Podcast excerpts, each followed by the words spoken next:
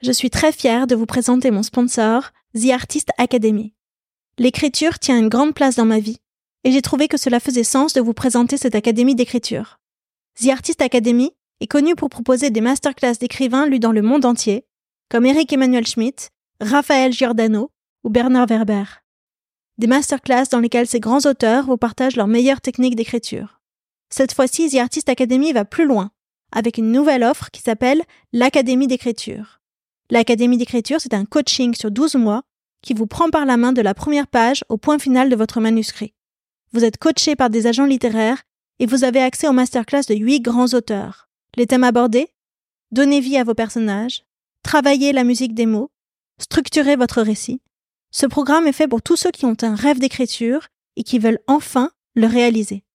Que vous soyez débutant ou expérimenté, c'est un programme qui vous aidera à installer une routine d'écriture dans votre vie, à développer votre légitimité et à ouvrir votre créativité.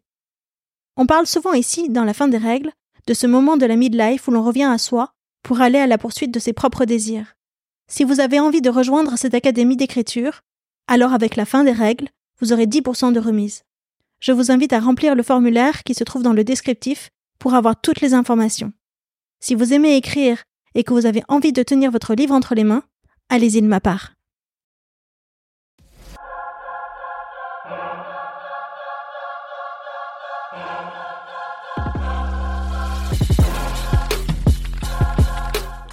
Il y avait beaucoup de femmes présentes à des postes de direction et je rends hommage à la boîte d'avoir mis ça en place, c'était bien. Mais n'empêche qu'on était quand même dans un univers masculin. Alors, euh, il était évidemment pas question de dire, bon, écoutez les gars, je fais pas ma business review parce que j'ai mes règles. Donc oui, j'ai arrêté au mois de février cette année. Depuis, je suis en pleine lune de miel avec ma retraite. C'est un pur bonheur. Les symptômes que j'ai pu avoir, par exemple de perte de sommeil, j'ai jamais très bien dormi. Je les ai plutôt attribués au stress dans lequel je vivais.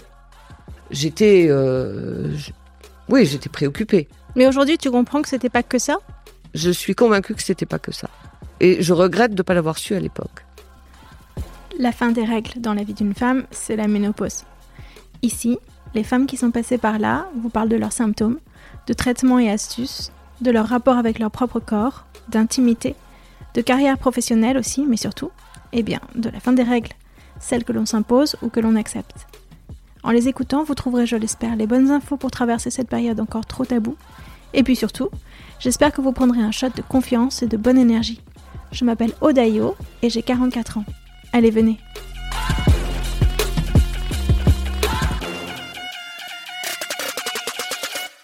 Bonjour Sylvie. Bonjour Aude. On s'est rencontrés dans le même groupe de théâtre. On fait du théâtre ensemble depuis un an. Oui.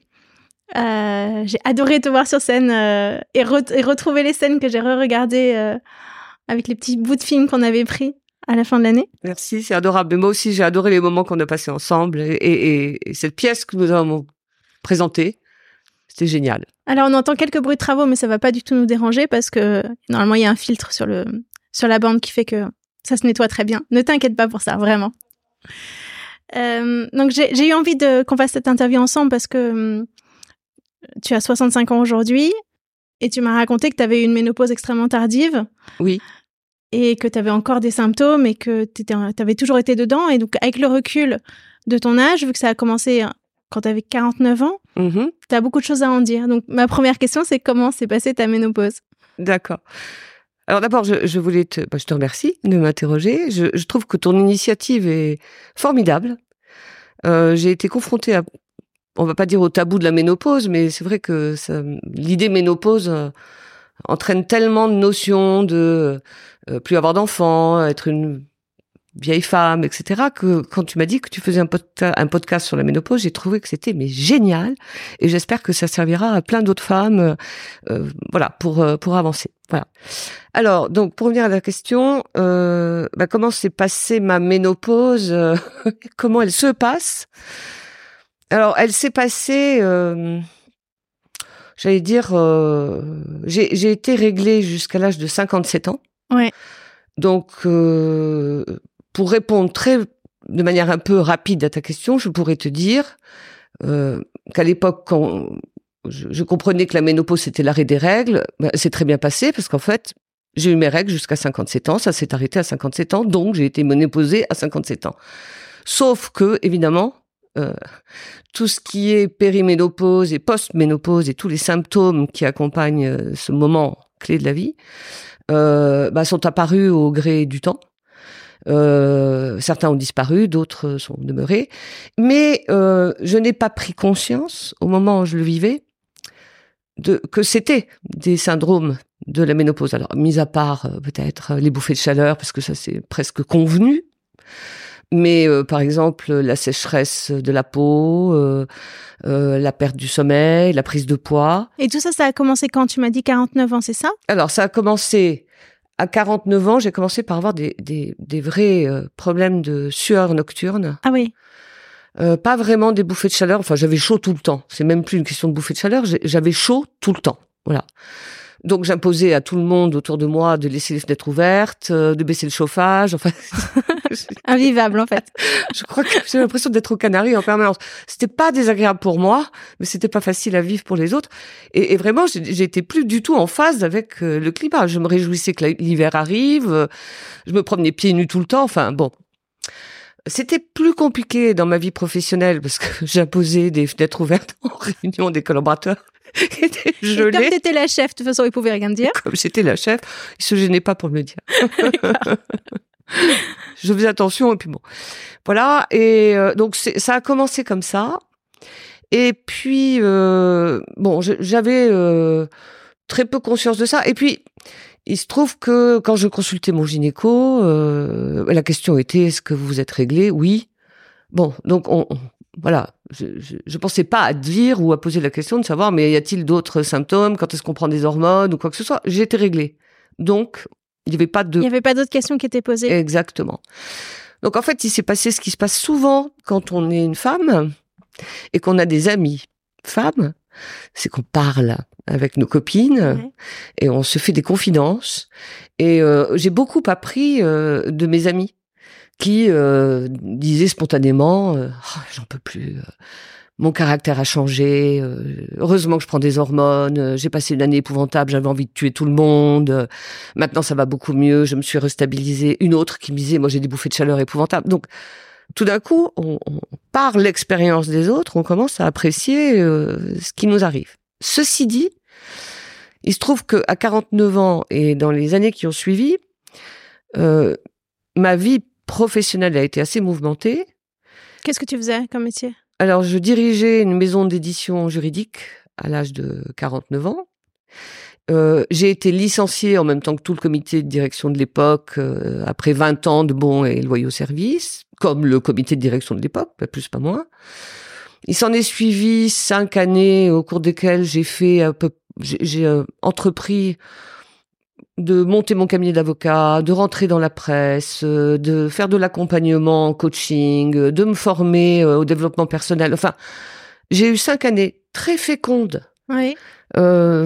pour chercher ma voie. À la cinquantaine. À la cinquantaine, entre 50 et entre 49 et 54 exactement. Mmh.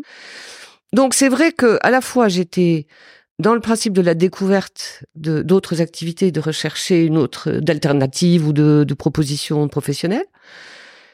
Bon, et puis j'étais dans ce stress de forme de précarité de pas avoir d'emploi, mais pour autant j'étais assez cool puisque j'avais plus les stress de présenter des business reviews à Amsterdam euh, aux actionnaires euh, de la société cotée en bourse euh, dans laquelle je travaillais à l'époque.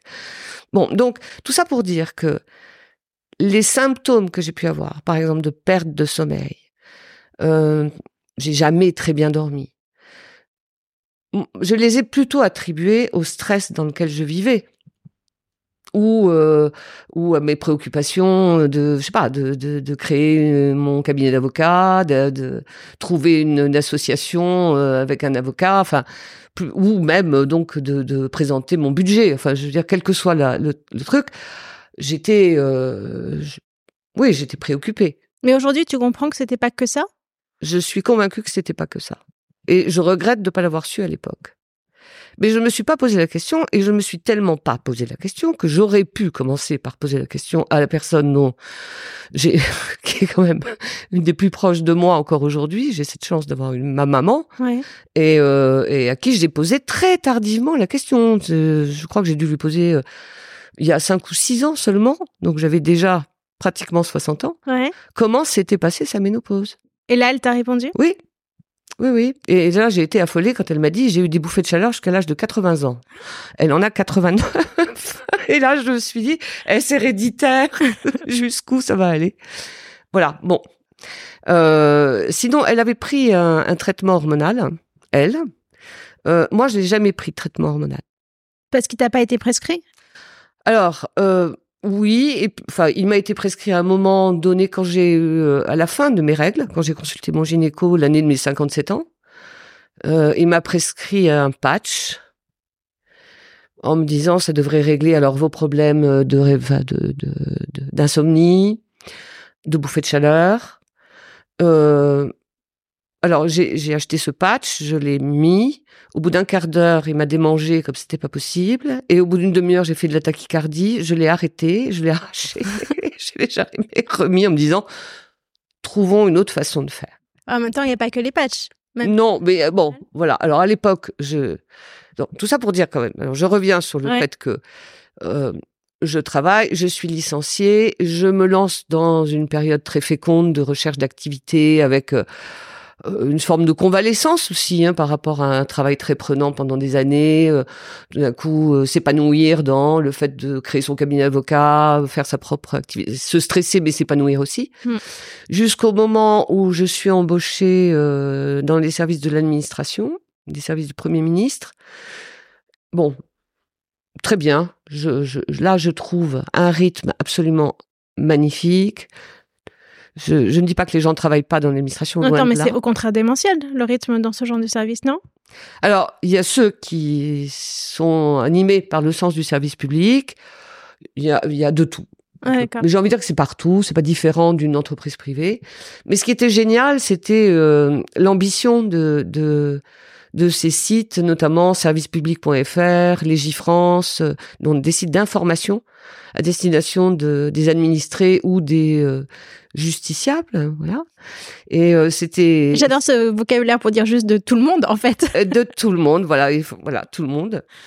Et et c'était passionnant parce que on avait, on avait de très belles ambitions et d'assez gros moyens pour mettre en place ces propositions et ces services. Et j'ai trouvé des gens très bienveillants, vachement sympas, avec lesquels euh, j'ai vraiment pris beaucoup de plaisir à travailler. Et je dis ça parce que euh, on travaillait beaucoup, mais pour autant il y avait une forme, je sais pas, de culture d'entreprise, de bienveillance, enfin de quelque chose d'assez agréable, qui est important puisque euh, au, mois de décembre euh, de l'année 2011, je crois, donc je devais avoir 53 ans, je me suis euh, effondrée euh, une nuit. J'ai été prise de douleurs euh, épouvantables euh, dans le ventre, des vomissements, etc. J'ai été donc j'ai consulté un médecin. Alors on a d'abord pensé à des coliques néphrétiques, enfin bon, tas de choses. On a suivi plein de pistes. J'ai passé des examens très approfondis, tout ça pour finir à l'hôpital Saint-Vincent-de-Paul et Port-Royal par diagnostiquer une endométriose que je n'avais jamais pris en compte ni même comprise. À 53 ans, t'as découvert que tu avais souffert d'endométriose toute ta vie? Exactement. Pas toute. Alors, je peux pas dire toute ma vie, mais euh, depuis l'âge de 45 ans, j'avais des règles très abondantes qui me faisaient beaucoup souffrir et je carburais au doliprane. euh, Et même ça, ta gynéco était pas au courant que t'avais des règles douloureuses? Je le disais. Mais quand tu dis règles douloureuses, tu vois, s'il y a rien qui et puis, j'ai, je sais pas, j'ai l'impression que le, le, le principe d'endométriose, enfin le, le principe, le syndrome d'endométriose, euh, on, on le prend en compte depuis une dizaine d'années, Ouais. pas plus. Ah ouais. Or, je parle d'un temps, euh, Moi, je l'ai découvert quand Lady Gaga en a parlé. et voilà, de l'importance de de partager Ouais. et de communiquer et qu'il y ait des, des, des- oui, des, enfin, des personnes célèbres ou des- qui s'expriment sur le sujet. Ouais. Alors donc, je suis tombée des nues. J'ai été arrêtée euh, pratiquement un mois et demi. tant j'étais mal fichue. Bon, ensuite j'ai repris mon travail et j'avais euh, vraiment des conditions de travail très agréables. Donc bon. Et alors, à l'époque, j'étais tombée sur des gynécos hyper sympas, jeunes, à l'hôpital Saint-Vincent-de-Paul. Enfin, j'allais dire à la pointe, sortant de leurs études, donc vachement informés par rapport à d'autres praticiens qui peut-être avaient pris des habitudes différentes, plus âgés, etc. Bon, encore que mon, mon gynéco est génial, euh, il doit avoir 70 ans et, et formidable. Mais bon, en tout cas, je me suis retrouvée confrontée à des jeunes gens. J'étais la première surprise de voir que j'avais l'impression qu'ils auraient pu être mes enfants, mais ce qui était le cas d'ailleurs, et qu'ils étaient aussi doués mhm. et, compétents. Euh, et là, le, le, truc a été euh, bon. Écoutez, vu votre âge, bah, vous allez être ménopausé, euh, vous avez 53 ans, on va attendre, voilà, attendez que la ménopause arrive. C'est, on va pas agir sur l'endométriose maintenant, donc continuez à gérer comme vous l'avez fait. Et puis euh, bon, donc ça a duré euh, quatre ans encore. Voilà, c'était compliqué, mais bon, voilà, j'ai, géré, géré. Et là-dessus, à l'âge de 54 ans, euh, euh, on m'a proposé un, un, poste qui était totalement euh, impossible à refuser, de, de prendre une direction d'une maison d'édition juridique euh, très connue pour ses codes civils et autres, des petits codes rouges, les éditions. Ouais. Bon, ça, c'était totalement irrésistible. Je suis éditrice dans l'âme. C'est ma passion. J'ai toujours fait ça. Si j'avais eu un métier en dehors de comédienne, j'aurais aimé avoir ma maison d'édition. Bon, donc. En littérature, tu veux dire? Oui, oui, bien sûr, oui, bien sûr. J'ai toujours relu les manuscrits de mes copains qui, avant qu'ils les envoient, bon, certains ont été publiés, donc c'est plutôt pas mal. Mais euh, donc je rentre aux éditions Dalloz et là, euh, bon bah je me trouve dans un groupe euh, avec énormément de travail, et, bon, beaucoup d'exigences. Euh, Dalloz c'est une maison qui est connue, qui a euh, des auteurs euh, qui sont souvent des membres du Conseil d'État, de la Cour de cassation, des professeurs, etc. Il y a beaucoup de cérémonies, célébrations, remises de prix, discours, conférences, y compris le week-end. bon. Donc j'avais une activité complètement dingue. Je partais à 8 heures du matin, je rentrais souvent à 11 heures du soir. Et alors, je dis ça parce que, au fond, à ce moment-là, et ça, ça a duré pendant 6 ans, euh, 5 ans, j'ai adopté un mode de vie d'assaise, d'athlète. Ah ouais? Ouais. C'est-à-dire que j'ai complètement... Euh, euh, je sortais plus, je ne jamais beaucoup bu d'alcool, mais je me gardais bien de boire même une coupe de champagne et un cocktail. Euh, j'avais un régime alimentaire hyper euh, frugal, on va dire. Euh, ouais, et je faisais beaucoup de sport dès que j'en avais la possibilité, en me disant il faut que je tienne, il faut que je tienne, il faut que je sois présentable, il faut que je sois en forme, il faut que je sois tonique, il faut que j'assure ma vie professionnelle dans la journée et le soir et euh, quand quand il y a des des, des, cérémonies ou des des cocktails, etc. Alors, c'était pas tous les soirs, on va dire que c'était en moyenne une ou deux fois par semaine, mais euh, c'était pas mal quand même. Euh, je dis ça parce que euh, à ce moment-là, en dépit de cette mesure drastique d'assaise, j'ai pris 10 kilos. Ah C'est là où c'était étonnant. Je ne comprenais pas ce qui m'arrivait là non plus. Et, et, je ne faisais pas du tout le lien avec la ménopause. Alors c'est vrai que moi j'ai toujours eu tendance à grossir euh, quand je suis stressée. Enfin, je, je suis dans la nature, euh, je pense inverse de la tienne. Tu, tu, tu, stresses même sans manger et tu te mets à grossir, c'est ça? Exactement. Voilà. Et, euh, bon, après, je peux pas dire que peut-être je me surnourrissais un peu trop de chocolat de temps en temps en pleine nuit aussi, euh, et que finalement je le prenais pas en compte, mais que ça ne devait pas aider. Voilà, mais j'avais mes compensations. Mais de là à prendre 10 kilos, ça a été vraiment la chose la plus surprenante. Euh, me soit dessus. Et ça a été très pénible. Parce que là, pour le coup, le corps se transforme vraiment. On prend un coup de vieux. C'était quoi, 2 kilos par an à peu près? Oh, je pense que ça a été plus rapide que ça. J'ai dû prendre, euh, j'ai dû prendre 10 kilos en, deux, en 3 ans. Ouais. Tu vois, euh, ouais, c'est 4 kilos, 2, 1, enfin voilà. 10 kilos, oui. Bon, donc euh, bah, changement complet de look, euh, de vestiaire, de trucs. Alors qui, qui, qui en plus euh, arrive entre 50 et 55 et 60 ans, donc un moment où on a plutôt envie de donner une image euh, sans tricher sur son âge. J'ai jamais caché mon âge. Mm. Et j'en fais même un point de... Enfin, normal. On va pas dire ni de fierté, ni d'orgueil, ni quoi que ce soit. Mais bon, j'ai mon âge et je l'assume. Mais euh, voilà, on essaye de se tenir et... Et donc c'était c'était très pénible pour moi de me voir euh, changer comme ça, de me voir euh, vieillir là pour le coup. C'était un truc qui était un gros choc en fait. Bon et puis euh, donc là comme symptôme à ce moment-là, donc prise de poids, sécheresse cutanée, mes cheveux changent de nature. Euh, Tu avais déjà commencé à l'éteindre Parce ouais. que là, aujourd'hui, t'es blonde. Oui. Ouais. oui, oui, je suis blonde depuis euh, 20, 25, très longtemps. D'accord. Euh, oui, j'avais commencé à l'éteindre et je continue à faire euh, exactement ce que ce que je faisais pour les entretenir jusque-là. Mais bon, ils sont mis à se casser, enfin plein de trucs. Bon, naturellement, euh, alors euh, les les suées nocturnes, euh, la perte de sommeil. Alors la perte de sommeil, j'ai fait le lien avec la ménopause en allant un jour faire une prise de sang pour mon gynéco, où euh, la laborantine, en me piquant, me dit euh, vous allez bien? Enfin elle me parle d'autre chose en fait comme on fait toujours quand on Mm. a- voilà pour me divertir.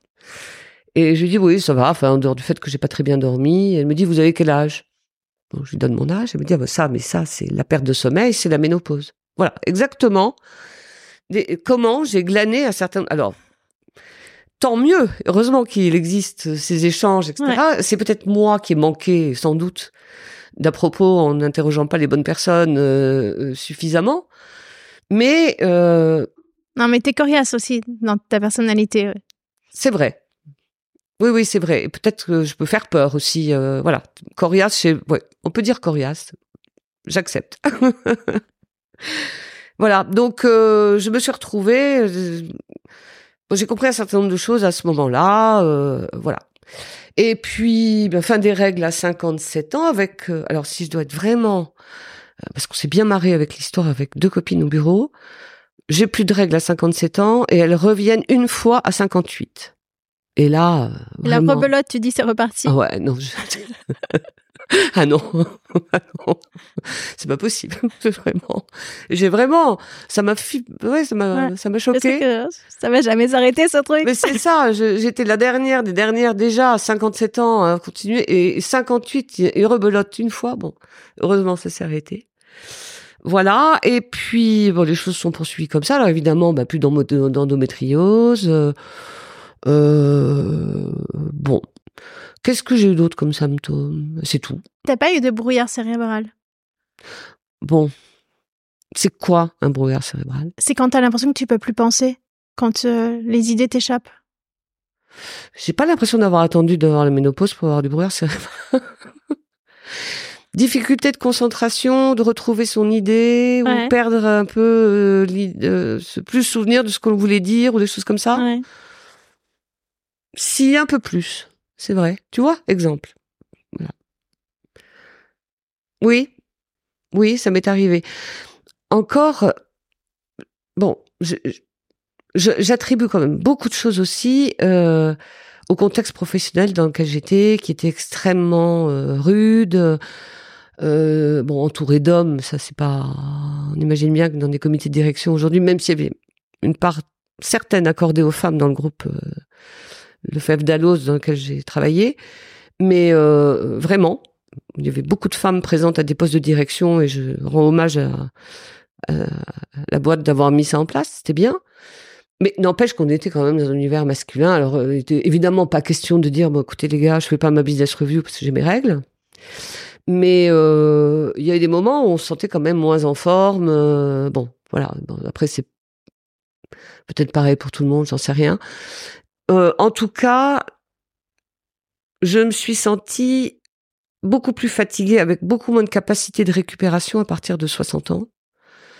Euh, là où jusque-là, voilà, on veut dire qu'il y a une première étape à 55 ans où j'ai senti que quand euh, justement je sortais deux fois dans la semaine, j'étais épuisée, d'où le régime d'athlète pour essayer de, de tenir le choc, voilà. Euh, et à 60 ans, là, vraiment une incapacité. euh, J'avais beaucoup de mal à récupérer des- la moindre, euh, la moindre sortie en semaine, un truc où il fallait se lever tôt, se coucher tard, etc. Et pourtant, t'as pris ta retraite que cette année. Donc ça a Alors continué. oui, j'ai pris ma retraite. Après, on a aménagé ces dernières années. J'ai, j'ai, eu- on m'a confié euh, les, les trois présidences des trois maisons d'édition du groupe Lefebvre Dalloz euh, dans les deux dernières années de mon activité. Donc euh, j'étais présidente de trois couronnes, comme me disent mes amis. bon, euh, mais aménagé. C'est-à-dire que j'avais beaucoup plus un rôle de représentation qu'un rôle opérationnel. Et euh, donc ça, c'était formidable. Parce Mm. qu'en fait, j'avais le temps de préparer mes discours, de, de me rendre à un cocktail, d'être dans la relation publique ou de représenter le groupe dans des instances euh, syndicales et professionnelles de la défense des éditions. Euh, c'était passionnant et c'était très bien. Donc là aussi, moi j'ai eu une fin de parcours euh, professionnel absolument génial. Je dois dire que donc oui, j'ai arrêté au mois de février cette année. Depuis, je suis en pleine lune de miel avec ma retraite. C'est- un pur bonheur. Qu'est-ce que tu en fais de ta retraite? Mais je Tu fais du théâtre, c'est l'année où t'as mais commencé le théâtre. exactement, je fais du théâtre. Et tu m'avais raconté cette anecdote que c'était ta maman qui t'avait dit mais maintenant que t'as du temps, fais du théâtre, remets-toi C'est ma à la maman. comédie. Ouais, c'est maman.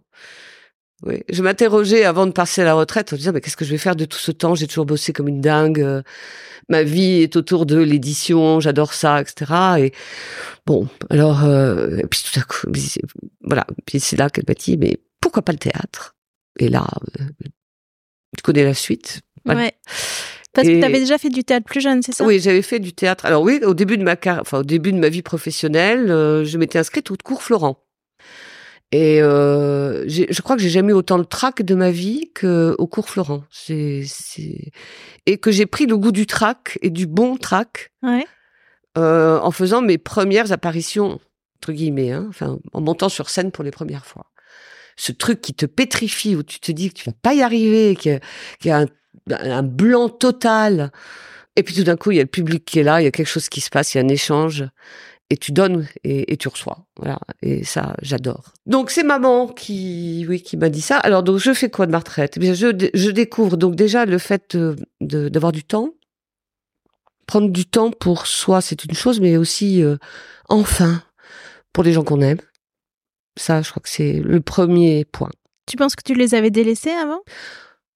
Bah, je peux pas dire délaissé, mais euh, parce que je délaisse personne, je suis super fidèle, euh, mais, mais j'avais moins de disponibilité, donc j'accordais moins de temps, j'étais moins patiente, moins disponible.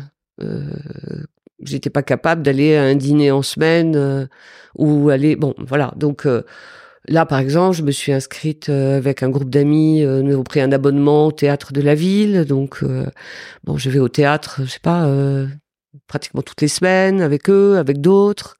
Ne serait-ce que ça. Sortir pour le plaisir de, de soi-même Oui. pour son plaisir plutôt. Quel bonheur Aller prendre un verre après, et rentrer à minuit sans se dire je vais être épuisé demain matin, tant mieux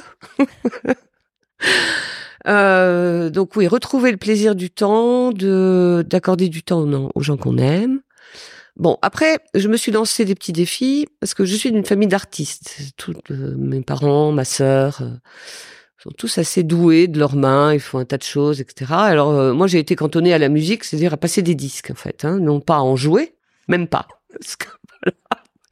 Donc j'étais experte musique de la famille, là où les autres étaient euh, euh, et sont d'ailleurs vraiment fans d'art contemporain. vont à toutes les expos, connaissent un tas de trucs. Donc alors je capte des bribes de trucs quand même, mais bon. Alors, j'osais pas trop me lancer dans tout ce qui était art plastique et, tout ça, avec euh, certaines, euh, comment dire, euh, un peu de complexe, à force de m'entendre dire que ce que je faisais était moche. Et puis, j'ai une de mes amies qui m'a invité un jour à un cours de sculpture. Ça a été une découverte. Et donc, euh, le temps ayant passé, ça fait une dizaine d'années maintenant, euh, cette amie et moi avons notre propre atelier de sculpture, par exemple, pour dire, euh, pour dire que bah, il faut entreprendre, Mhm. il faut oser. Et, ne pas se laisser cataloguer comme on peut l'être à un certain moment. C'est être une évidence pour des tas de gens, mais je sais pas, il y a des complexes qu'on peut trader trop tard et il est toujours temps, en tout cas. De devenir artiste? Ouais, d'être à l'écoute de soi-même. En fait, je me fiche complètement qu'on pense euh, que mes œuvres soient jolies, belles, je sais pas quoi. Ce qui me plaît, c'est de les faire. Et si elles me plaisent, je, je cherche pas à les vendre, hein, je suis pas du tout dans cette perspective. J'appelle ça mon atelier de terre happy. Voilà. Donc euh, tout le principe, c'est euh, après, ça me fait vachement plaisir quand quelqu'un me dit waouh, c'est chouette, waouh, ça a du souffle, c'est bien. Mais euh, peu importe en réalité. Voilà, je suis pas dans cette recherche là. J'ai une autre quête qui est d'aller à l'écoute de mes enfin de mes talents, mon sens artistique. Donc je je me suis mise au dessin aussi. Et là, j'éprouve énormément de plaisir avec un truc euh, qui est hyper simple, c'est qu'un carton, un petit carnet à dessin et un crayon, une gomme, euh, ça se glisse n'importe où dans un sac. Et j'ai toujours un petit carnet à dessin sur moi pour dessiner et croquer un truc. Euh, voilà. Donc oui, voilà ce que je fais aujourd'hui de ma retraite. Du temps passé avec mes copains, mes amis, ma famille, quelques activités artistiques, des loisirs, parfois studieux, mais pas, euh, enfin, je cherche pas ça, euh, et le théâtre, et puis, et les voyages. C'est un bon équilibre pour toi? Alors, c'est un bon équilibre, et le sport, hein, bien sûr. si on doit revenir, justement. Tu les as reperdus, tes 10 kilos? Alors, justement, euh, grâce au confinement, qui nous a un peu obligés les uns et les autres à rester chez soi, euh, j'ai été obligée d'interrompre. Tout s'est interrompu pendant pratiquement deux ans. Ce qui a été une magnifique occasion pour moi de rompre avec euh, le rythme euh, infernal, 8 heures du matin, 11 heures du soir, les cocktails, les machins, les trucs. Et donc, j'ai consulté une nutritionniste et en lui disant, je cherche pas à faire un régime, je me méfie de moi-même. Qui dit régime dit début et fin du régime. Donc, qui dit ça dit en torse, je récupérerai bien, ou je tiens pendant deux mois, on verra après, parce qu'après, etc. Ça, j'en ai fait des dizaines. C'est vrai que ça a toujours marché, et puis j'ai toujours repris du poids. Donc, je suis allée consulter une nutritionniste euh, très sympa en lui disant, moi, il faut me me proposer une nouvelle forme d'alimentation. Je, je pense que je suis complètement pervertie par du junk food. C'était pas des hamburgers ou des trucs comme ça, mais voilà, cuisine rapide, des, plats tout prêts, enfin. Et j'ai pu, grâce au confinement, cuisiner, puisque je pouvais lancer un, je sais pas moi, une cuisson de légumes à la vapeur euh, pendant une visioconférence euh, sans que ça gêne qui que ce soit. Et donc j'ai complètement revu mon alimentation et grâce à ça j'ai perdu tout le poids que j'avais pris euh, à l'époque. Alors j'ai jamais été très mince, mais c'est pas ma nature. Mais donc je me suis débarrassée de ces deux valises que je travaillais au bout des bras. Et du coup, bah, je, je, fais avec beaucoup plus de plaisir du sport, de la marche et de la natation maintenant, parce que j'ai moins de poids à porter aussi. Donc je me sens mieux en fait. Voilà. Tu es à l'aise avec ton image aujourd'hui? Euh, Oui. Oui, je suis à l'aise avec mon image. T'as rien envie de retoucher, tu restes comme ça? Alors bon, si la question euh, parce que retouche, euh, le, spectre est large. Hein. Exactement, le spectre est large. Donc naturellement, j'ai consulté un chirurgien esthétique l'année dernière, vachement sympa, qui m'a reçu. Euh, alors, je, je, voulais refaire l'ovale du visage. Bon, bref, de fil en aiguille, ça a duré deux heures. Euh, je vais pas reprendre tout, mais le point, le climax, c'était euh, donc euh, après m'avoir expliqué que c'était que si on refaisait l'ovale du visage, il fallait mieux aussi envisager de refaire alors euh, un lifting de, du front, puis des paupières, puis bon bref. Parce que sinon ça allait être déséquilibré si, si tu remontes ce cou un petit peu tombant qu'on a toutes. Là, moi je l'ai pas encore, mais je sais que ça, ça va venir. Après, ça fait ça fait un déséquilibre dans le visage. il faut tout faire en même temps. Il faut tout faire avec comme condition euh, préalable, alors ça c'est la première contradiction, enfin c'est une des grandes contradictions de ma vie, qui est que deux, il faut arrêter de fumer deux mois avant l'intervention et deux mois après. Or, je fume, ce qui n'est pas bien du tout. Euh, de m'en débarrasser, j'y arrive pas, c'est plus fort que moi, ça m'énerve, mais je le dis, peut-être que ça va ça va me forcer à réagir en me disant, je ne sais pas. Bon, alors, premier truc, donc déjà arrêter de fumer. Lui-même était très sympa en me disant qu'il n'arrivait pas à arrêter de fumer, donc il comprendrait très bien que je puisse pas le faire. Donc déjà, on était bien parti. Et alors, quand il m'a demandé euh, de lui apporter des photos de moi, parce que c'est la première fois que je le voyais, Ouais. à l'âge de 30 ans, de 40 ans, de 50 ans, de 60 ans, pour voir à quoi je ressemblais et à quoi je pourrais ressembler, Ouais. Là, je me suis dit, mais effectivement, rien de qui gar- enfin, à quoi vais-je ressembler une fois que tout ça sera fait avec un type qui m'a pas connu euh, depuis euh, le berceau? Enfin, Ah, Bien tu sûr. veux dire que pour te, il te remodèle et du coup, il lui faut un modèle? mais oui, J'avais jamais pensé à ça. mais moi non plus. Et donc j'étais assise en face de lui sur une chaise tournante avec un miroir à la main comme ça. Et alors euh, je me regardais dans le miroir et il tirait avec les deux mains euh, donc sur ma peau pour me dire si je fais ça, vous vous reconnaissez, si je fais ça, si je tire ici, si je baisse là. Et je me disais mais je sais pas à quoi je vais ressembler. Alors je lui faisais pleinement confiance. C'est pas du tout le sujet, mais c'est moi qui ai été troublée par ça et euh, Bon, voilà, je, je me suis dit que j'allais réfléchir et ça fait un an et demi que je réfléchis. Si j'ai un truc à dire, je trouve, je pense, c'est que euh, j'aurais dû le faire plus tôt. J'aurais dû euh, en- envisager une chirurgie esthétique parce que oui, j'aurais aimé euh, enlever cette espèce de petite peau du menton qui est moche, qui vieillit, ces petites rides d'amertume qu'on a sur le côté, qu'on essaie de masquer en Le souriant. côté de la bouche. Ouais, sur le côté de la bouche. Bon, les paupières, le regard, euh, voilà. J'aurais dû faire ça entre 50 et, enfin, petit à petit, euh, entre 50 et 55 ans et pas attendre. Et ça aurait tenu jusqu'à aujourd'hui? Je sais pas. Mais en tout cas, ça aurait été moins choquant que de faire ça à 65 ans où il semblerait qu'il y ait beaucoup de dégâts à réparer. Enfin, je sais pas, c'est pas ce point, mais ça, ça me semblait être un énorme chantier en réalité, Ouais. alors que ça aurait peut-être pu être fait de manière, par tranche, étalé dans le temps depuis plus longtemps. Et puis peut-être que j'aurais arrêté, arrêté de fumer plus tôt, ça aurait été bien aussi. Voilà. Mais je regrette de ne pas l'avoir fait avant. Donc j'incite toutes mes copines plus jeunes qui se posent la question à le faire. Ouais. Sans attendre, au moins consulter. Euh, bon, voilà. Alors après, bah, j'ai fait un peu d'injection d'acide hyaluronique comme tout le monde. Et puis, euh, bon, Ça a donné quelque chose? Je sais pas. Ça m'a fait du bien. Au mental? Ouais, voilà. Je, je, je me sentais mieux.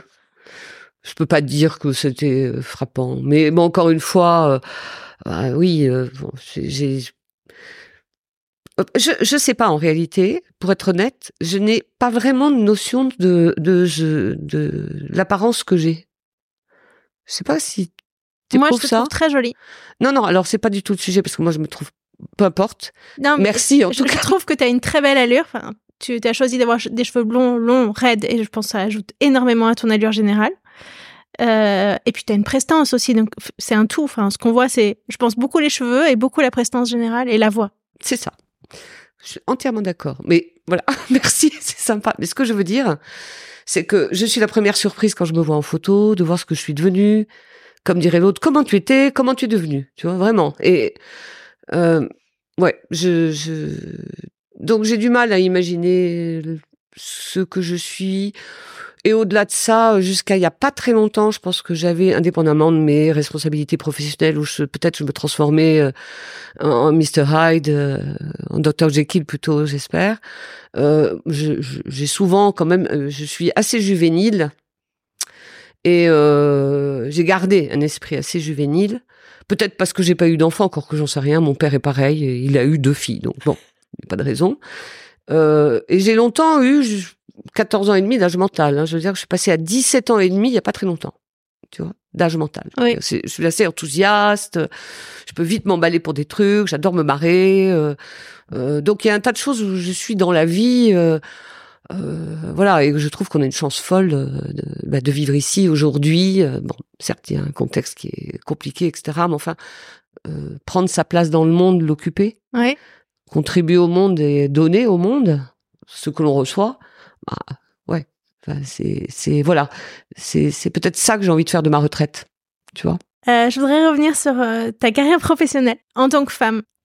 Tu as dit rapidement que effectivement, il n'était pas question de dire que tu étais down quand tu étais down et qu'il fallait assumer tous les jours de la même manière.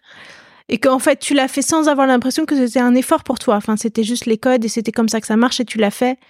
Point barre. Est-ce que tu as un autre regard aujourd'hui là-dessus? Est-ce que tu penses qu'il y a des choses à changer là-dessus?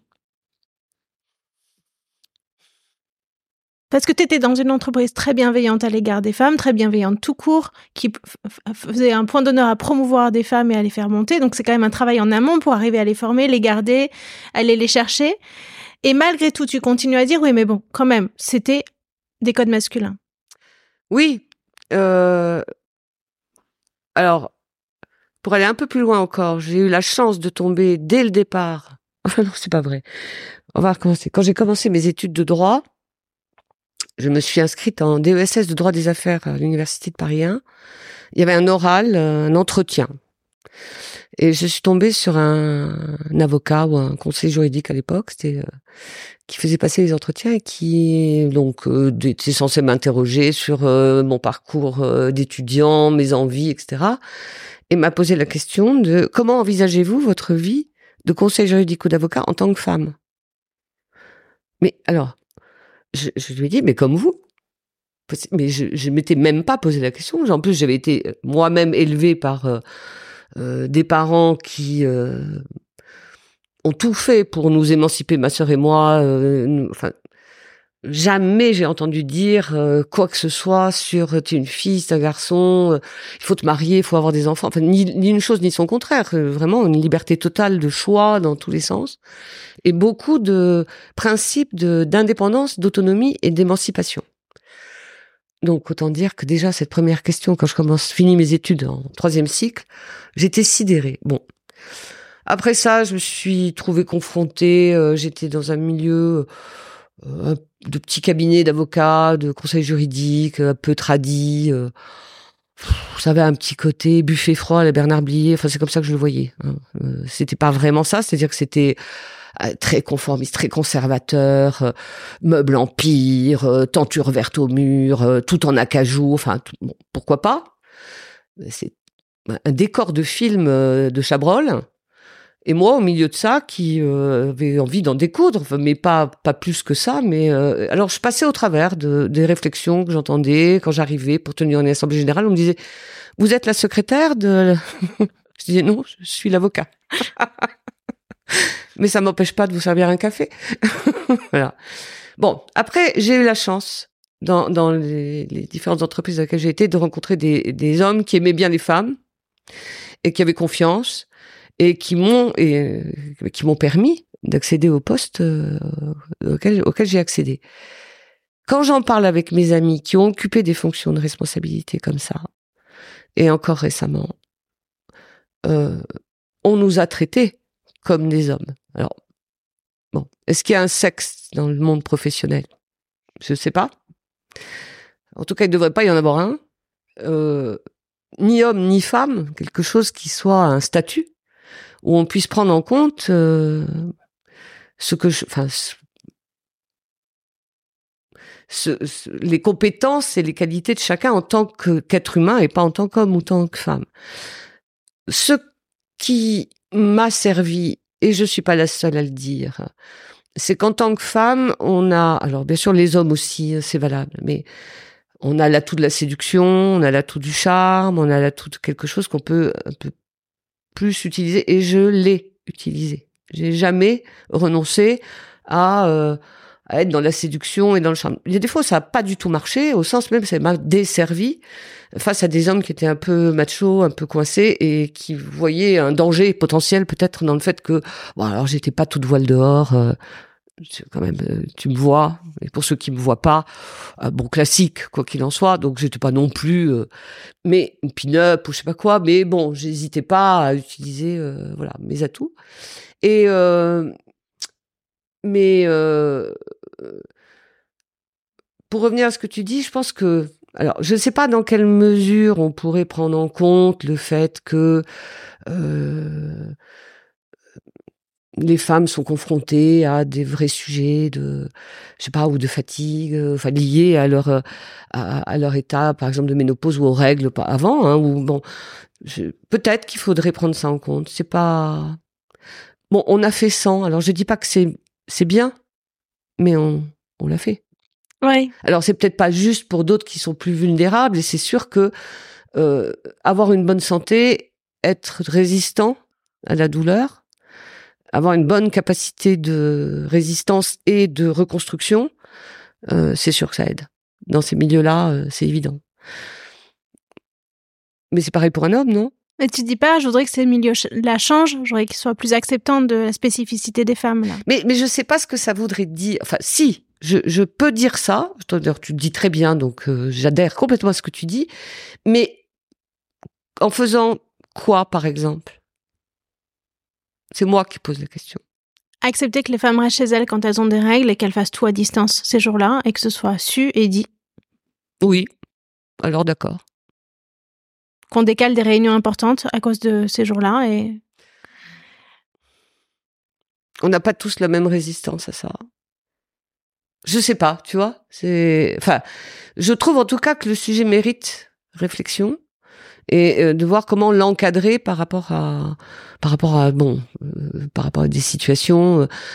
Euh, parce que effectivement, euh, théoriquement, euh, reculer une réunion importante le jour où une femme a ses règles, sauf que la plupart du temps, pour celles que j'ai connues, euh, on était 10, on prenait l'avion, on allait à des réunions de 100 personnes, c'était impossible de renoncer, ou alors on accepte qu'une femme reste à distance et participe en visioconférence à la réunion au moment où c'est son tour de parler, par exemple. Mais renoncer à une réunion qui, voilà, la réalité fait que je pense que ça sera difficile, ce serait difficile à mettre en œuvre. En revanche, le prendre en compte avec des mesures inspirées de ce qui s'est passé pendant le confinement, du télétravail, etc. Euh, oui, bien sûr, bien sûr. Et pour la ménopause, même chose, que les hommes dans l'entreprise sachent ce que c'est que la ménopause, aussi bien que les femmes, et puissent... Euh, Alors là, gros sujet. Toutes mes copines à qui je parle de, de ménopause on va dire que sur l'ensemble, j'en ai bien 80% qui me disent qu'elles ne veulent pas le dire, qu'elles ont été, qu'elles ont détesté quand on leur a parlé de leur ménopause, que euh, pour elles c'est le fait de plus pouvoir avoir d'enfants, de perdre une féminité, une dimension féminine, y compris dans le regard de leur conjoint, compagnon, époux, euh, et d'être classées dans euh, les vieilles femmes. Alors moi, ça m'est pareil, c'est un truc qui m'est complètement pas du tout venu à l'esprit. Je, j'ai jamais fait le lien entre ménopause et vieille. Enfin, D'ailleurs, j'ai pas du tout fait le lien entre la ménopause et le fait de vieillir. Pour moi, on vieillit et par ailleurs, dans, la, dans le fait de vieillir, il y a la ménopause. Mais c'est pas la ménopause qui m'a donné ce coup de semonce. Au contraire, ça m'a été euh, youpi, libéré de ses règles, l'endométriose, etc.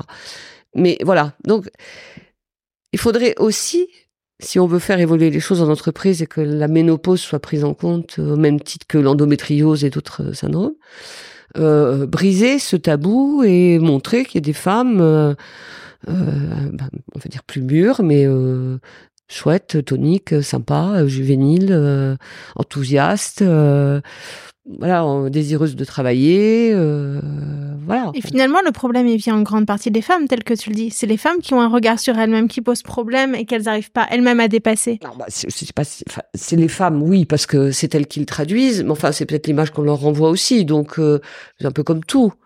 On est quand même dans, on le sait, c'est pas moi qui le dis, on est dans un monde patriarcal qui est en train d'évoluer, bon, lentement, mais sûrement.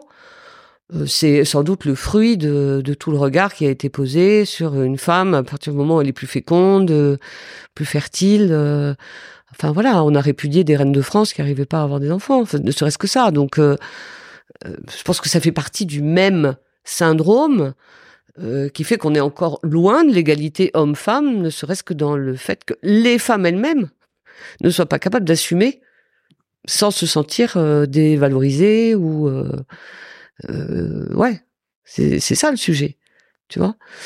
Donc, je sais pas. Je non, je pense que ça, ça vaut. C'est bien pour ça que je trouve que ton initiative de faire ce podcast et de d'entendre, de, donner à, à, entendre des témoignages de gens euh, qui vivent plus ou moins bien, qui traduisent, mais qui vivent, qui surmontent, qui font d'autres choses, qui ne sont pas que un statut ménopausé, euh, est extrêmement important.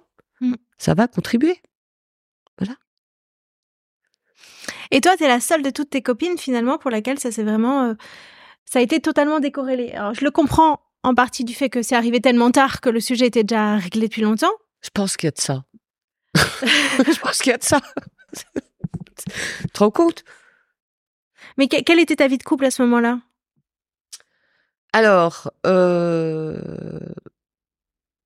là, j'avais un compagnon. Euh, j'ai eu un compagnon. Bon, alors j'ai eu, n'étant pas mariée, alors c'est pas ceci dit mais sans être non plus. Euh, là, j'ai eu de belles histoires et de belles rencontres. Euh, en particulier un compagnon avec qui euh, j'ai vécu, qui avait deux enfants, qui ne voulait plus d'enfants. Bon, comme moi, j'étais pas du tout, mais alors absolument pas, euh, j'avais pas de désir de maternité. Ça aussi, c'est peut-être atypique. Euh, j'ai pas rencontré beaucoup de filles comme ça. C'est-à-dire que c'était clair pour toi que tu en voulais pas ou Non, c'était pas clair du tout, mais j'ai jamais trouvé de. Je me disais pas, je vais tout faire pour avoir des enfants, ne serait-ce que ça, ce que font la plupart. Euh, enfin, ce que se disent, je vais pas tout faire pour des enfants. Ce que se disent euh, les femmes en général, c'est quand. Moi aussi, je le disais jeune, quand j'aurai des enfants. Mais ça faisait partie d'une phrase contenue, convenue. Euh, quand je sais pas, quand, quand j'irai en vacances, quoi. C'est pas plus réfléchi que ça. Et après, j'ai vu mes amis dire, euh, s'inquiéter du temps qui passait pour certaines, en disant il faut quand même le temps passe, j'ai pas d'enfants, je voudrais des enfants, et tout faire pour ça. Et, et, moi, je suis passée au travers de tout ça vraiment sans sans me dire je voulais des enfants. Alors, j'étais donc avec euh, mon compagnon qui lui-même avait deux enfants, dont on, s'est beaucoup occupé. Alors à l'époque, euh, il était divorcé on n'avait pas de garde, de garde alternée, c'est pas du tout encore euh, quelque chose de courant, mais néanmoins on les avait pendant toutes les vacances, on les avait pratiquement un week-end, tous les week-ends ou au moins un week-end sur deux, et ça a été une expérience absolument géniale, c'est-à-dire que dès qu'on était tous les quatre, lui, les enfants et moi, j'avais l'impression que le monde était fait pour nous, que que je sais pas, il y avait comme une espèce de bulle qui se constituait de nous quatre dans le monde.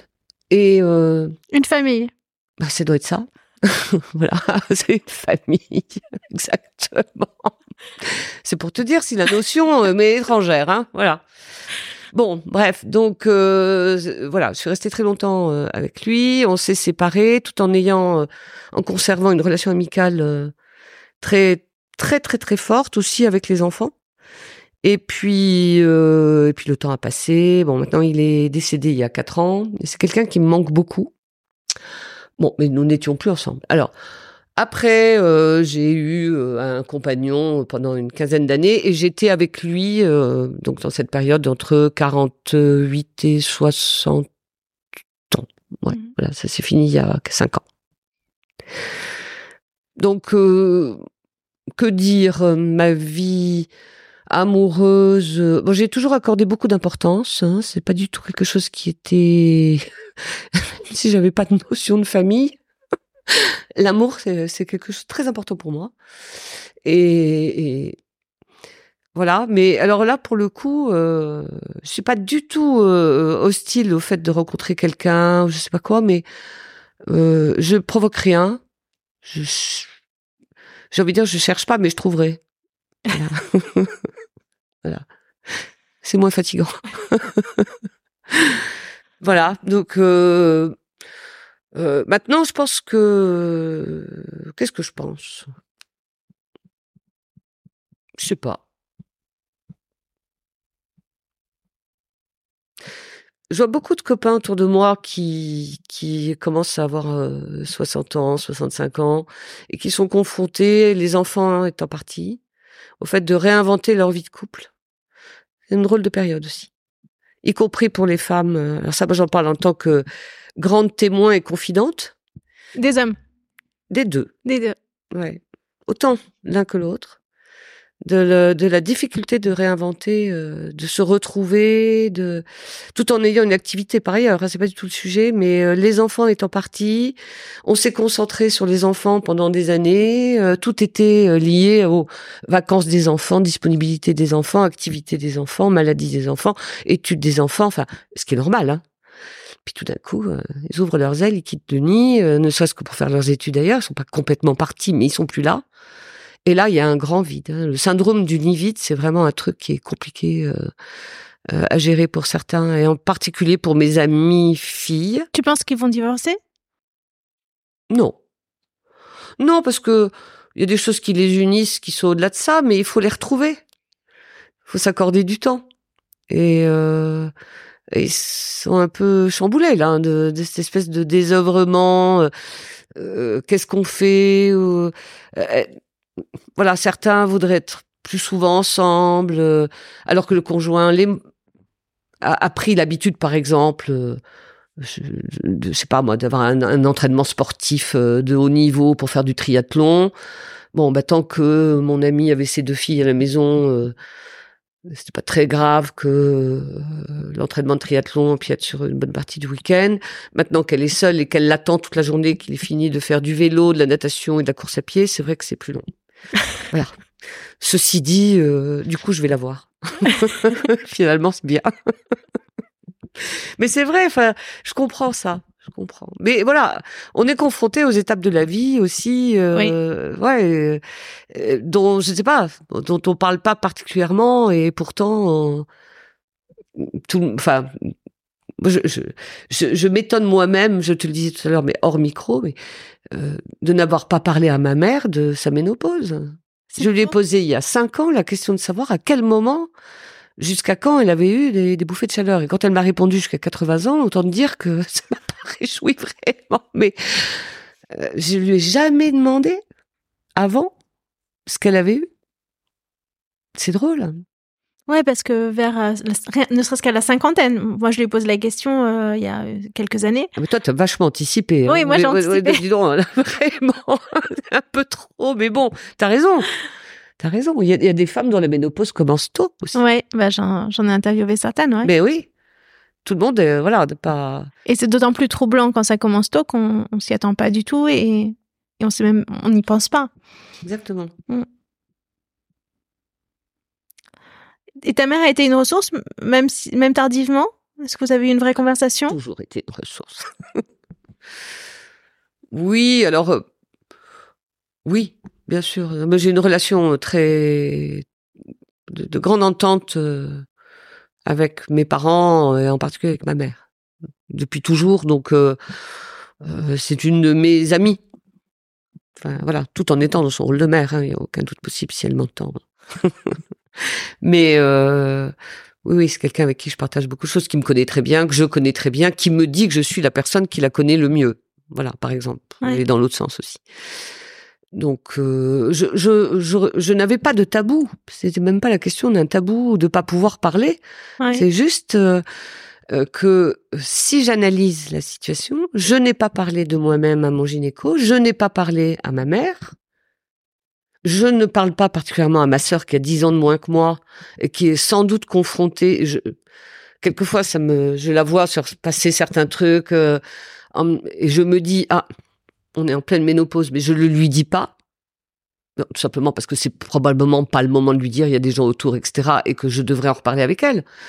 Mais c'est, spontanément, oui, je, c'est moi aussi qui suis pas allée peut-être chercher l'information, qui me euh, qui est euh, qui est capté des trucs comme ça qui passaient mais sans aller chercher l'info quoi. Je sais pas. Est-ce qu'il faudrait qu'il y ait un petit dépliant chez les gynécos avec une liste des questions à se poser et à poser à son gynéco? Ça doit exister, hein mais peut-être que ça serait un petit guide, tu vois. Euh, quel, voilà, est-ce que vous avez bouffé de chaleur? Est-ce que votre peau a changé? Est-ce que euh, vous avez pris du poids? Enfin, tout ce que je dis, tout le monde le sait. Mais l'identifier comme, pardon. Mais identifier ça comme étant ne pas se dire que c'est quelque chose parce que euh, on a une préoccupation, un souci de santé, un truc, un machin, un truc professionnel, un, un chagrin amoureux, enfin j'en sais rien, un enfant qui est malade, euh, pas attribuer sa perte de sommeil ou sa prise de poids à d'autres choses. Ouais. Ça, ça, peut aussi aggraver les choses, mais euh, ça fait partie du symptôme, quoi. On a parlé de ta mère, j'aimerais bien qu'on parle de de ta nièce, puisque tu as une nièce dont tu es proche, est-ce qu'il y a des règles que tu voudrais ne pas lui transmettre? Quelles sont les règles que tu ne veux pas lui Je crois que déjà que c'est elle qui est un modèle. Hein. Elle est extrêmement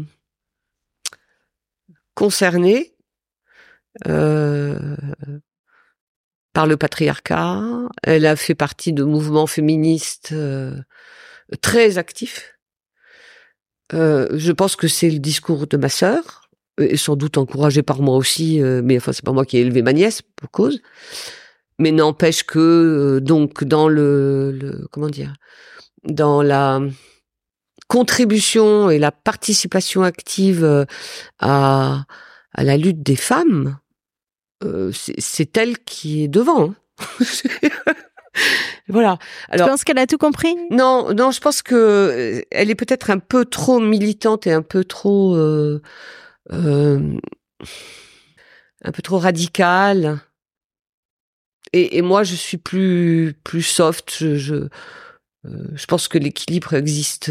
enfin, qu'il faut trouver un équilibre et une parité entre les hommes et les femmes et, et et euh, je suis, je veux pas bouffer du mec, comme on dit. Enfin, c'est pas du tout le truc. Après, bon, évidemment, on est concerné par les féminicides, on est concerné par les violences conjugales, les difficultés euh, euh qu'éprouvent les femmes, euh, bon, qui sont de vrais sujets sur lesquels j'ai travaillé quand j'étais chez Dallos d'ailleurs, avec Marlène Schiappa sur les violences conjugales. Donc bon, voilà, c'est des sujets sur lesquels on s'est pas mal impliqué.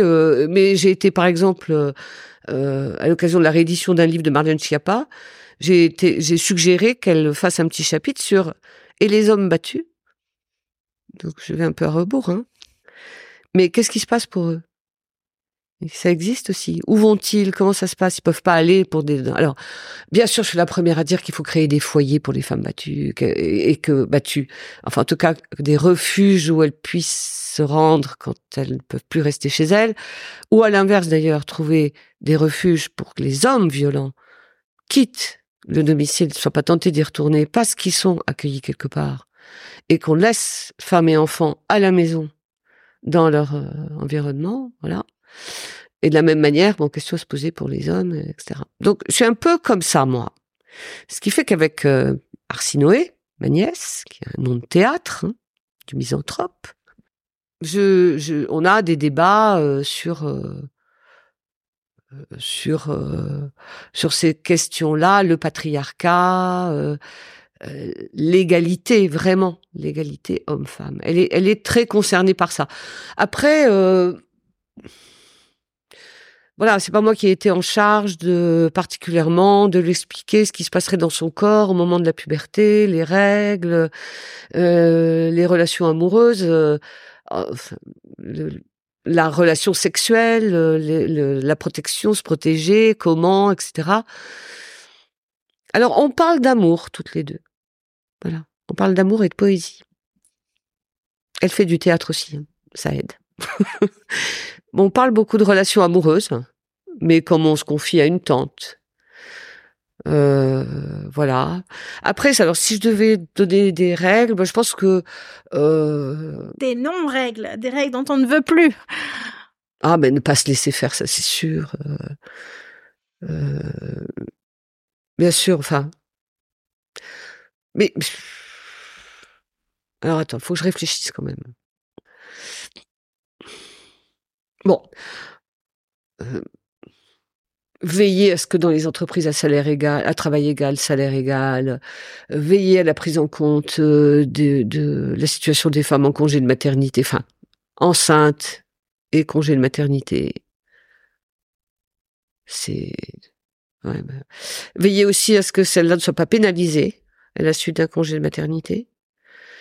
Euh, on peut avoir des enfants et vouloir euh, retrouver sa place, ce qui se passe, hein, mais voilà. Enfin, veiller à veiller à établir euh, euh, une confiance et une et, et, donner aux femmes le rôle qu'elles doivent avoir. Enfin ne pas les, en tout cas ne pas les priver de leur rôle social par leur rôle de mère ou leur rôle familial. Euh, alors après ne pas se laisser faire euh, d'une manière générale euh, bon après faire gaffe aussi. C'est vrai que j'ai toujours un peu peur de d'une agression, de la violence dans Paris le soir quand elle sort. Euh, je suis pas tranquille.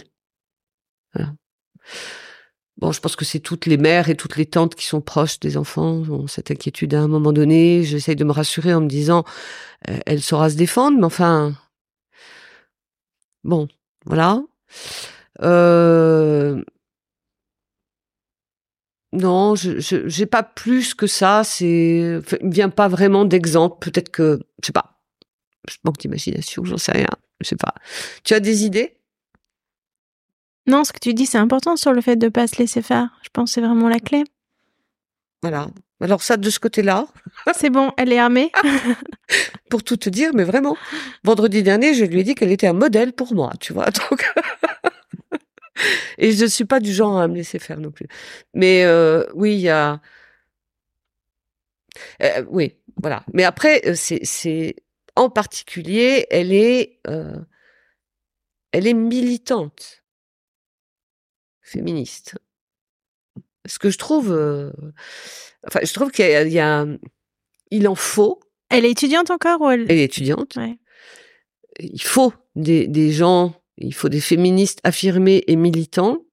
Après, moi, j'aime pas ce qui est militant. Voilà, de manière générale, j'aime pas les dogmes, j'aime pas le, j'aime pas qu'on fasse pas la part des choses, j'aime pas qu'on répète un discours un peu convenu. Bon, elle a 20 ans, elle est engagée là-dedans. Moi aussi, j'ai eu 20 ans, moi j'étais communiste. Alors, euh, bon, hein.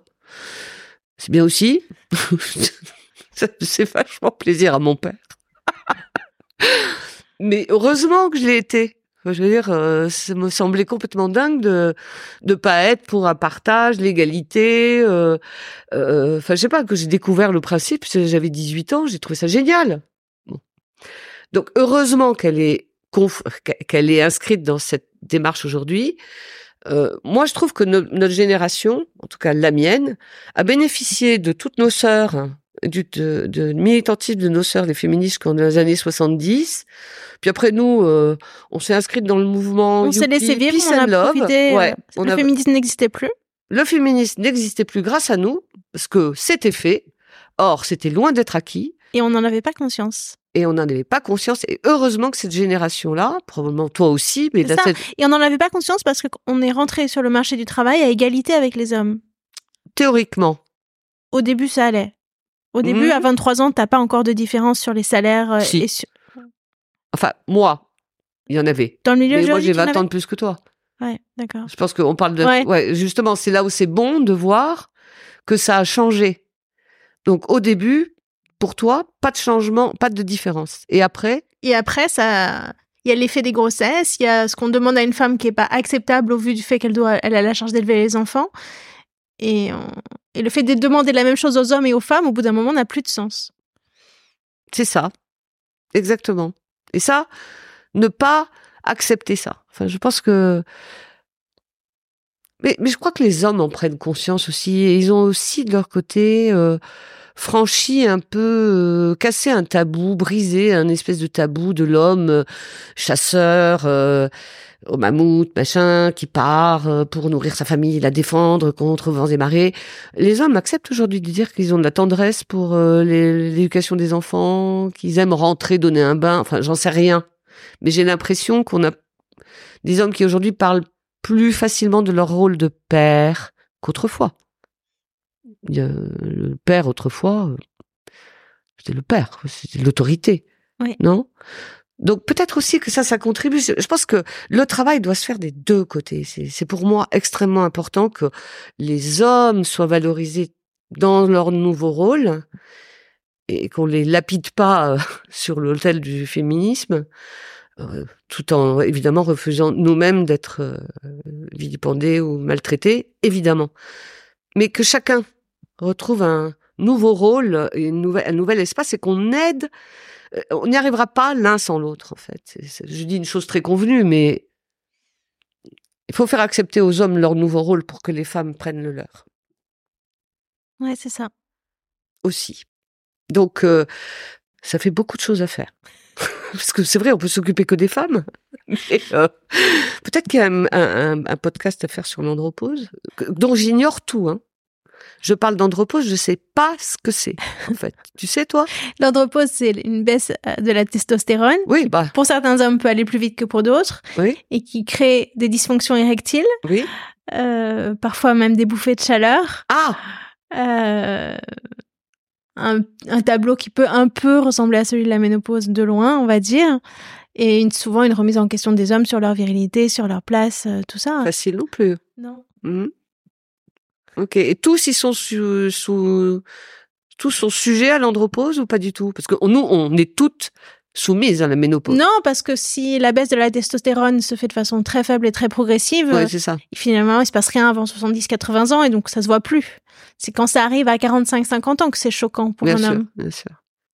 Ce qui me marque dans tout ce que tu as dit, il y a beaucoup de choses, hein, j'ai tout aimé, mais sur euh, sur la ménopause au travail, c'est ça, c'est ça qui m'a beaucoup euh, marqué, c'est à quel point tes copines qui sont confrontées à la ménopause et qui le vivent pas de la même manière que toi, parce que toi, tu as une histoire particulière, arrivée très tardivement et très très longue et pénible pendant longtemps, euh, veulent surtout pas en parler au bureau parce qu'elles savent que c'est pas un espace, pas un safe place pour elles. Mhm. Elles y croient pas qu'on puisse transformer cet espace-là en un safe Ah non, place. elles pensent que ça n'arrivera pas, même même si on se met à mettre en place des politiques RH, elles y croiront jamais. Il faut vraiment faire un énorme travail sur l'image de la femme ménopausée. Bah, bien sûr, il y en aura qui participeront au truc parce qu'elles sont courageuses, militantes, enfin, et puis braves, et puis qu'elles comprennent la cause. Mais, euh, mais d'une manière générale, euh, c'est tabou. Tu vois? Euh, Et c'est tabou parce que c'est ça trimballe une idée de vieillissement, de femme âgée, pas désirable. Ça entame le, aussi euh, peut-être euh, le côté sexy, euh, séduction, j'en sais rien, féminin, féminin. C'est la féminité qui est touchée en fait. Moi, c'est ce que je ressens dans le dans le truc. Et, et donc, vous brisez ce cette association à la ménopause. Il faut dissocier ménopause et fait que on peut continuer à avoir une vie euh, euh, amoureuse, euh, sexuelle, euh, euh, amicale, euh, enfin professionnelle, épanouie, euh, féconde, euh, et même faire parfois autrement ou d'autres choses, puisque les enfants souvent partent à ce moment-là, on réinvente sa vie, euh, ses loisirs, ses centres d'intérêt, euh, faut oser, voilà. Donc, bah, tu sais, c'est souvent comme ça. Hein, les, plus grandes résistances, elles proviennent de, ceux qu'on veut convaincre, qui sont les premiers concernés. Voilà. Moi, je pense qu'il faut changer l'image de la femme ménopausée, l'image associée à la ménopause. Et, ça doit passer par des campagnes, voilà, c'est très simple, hein, de belle, belle ou pas, j'en sais rien, mais de femmes épanouies, belle. Enfin, ça c'est encore un truc. Pourquoi belle? Mais euh, de, oui, mais ce que tu fais, ce que tu fais, Mm. ça et le multiplier, bien sûr, et donner des exemples. Et euh, Lady Gaga, bah marrant, On voudrait Sophie Marceau. on peut, on peut lui en parler J'ai essayé, je me suis fait jeter. direct? Ben oui, euh, j'ai- je suis allée à une signature, je lui ai parlé du podcast, elle a dit non. Ok. Bon, est-ce que tu as ce qu'il te faut? Non, il faut qu'on conclue. Moi, je suis très contente parce que c'était pas évident pour moi, étant donné qu'on fait du théâtre ensemble. J'ai attendu très longtemps avant de te demander. Et j'ai attendu le break de l'été parce que je me suis dit, comme ça, on n'était plus dans l'énergie du théâtre et c'était plus facile de reconnecter sur un autre sujet que de mélanger les répétitions et ce sujet lourd et de se revoir le lendemain. Et voilà. Donc, dis, et là, comme c'était la reprise du théâtre, je me dit, bon, allez, il faut vraiment qu'on le fasse maintenant, qu'on le case. C'est vrai, je pense que tu as eu raison. Je m'en rends compte. Ouais. Euh, moi aussi, j'avais envie de te proposer d'intervenir pour être, euh, allez, puisque tu es sincère avec moi, je le suis aussi. Quand tu m'as dit que tu faisais ça, ce podcast, j'ai été très enthousiaste, tu te souviens, en disant Oui. que je trouvais ça génial, et je te l'ai redit. Et j'avais envie de te dire, n'hésite pas, tout en me disant, mais qu'est-ce que j'ai à dire? Bon, à chacun d'apprécier. Mais euh, oui, je pense que c'est bien d'être sorti de, de ce, comment dire, de cette maelstrom de- d'émotions et de, de sentiments euh, que nous avons vécu au théâtre ensemble, euh, qui aurait pu peut-être un peu venir euh, troubler euh, ces retrouvailles en fait, parce que c'est voilà, on se découvre, hein, on se retrouve en même temps, et euh, c'était un très bon moment. Je te remercie beaucoup, moi aussi. J'ai vraiment passé un super moment. Merci beaucoup, Sylvie. Merci, Aude. J'espère que vous avez passé un bon moment à écouter cette discussion avec Sylvie. Vous pouvez me suivre sur LinkedIn, sur Instagram et me laisser des commentaires et des étoiles. Si vous avez une invitée à me suggérer pour un prochain épisode, écrivez-moi.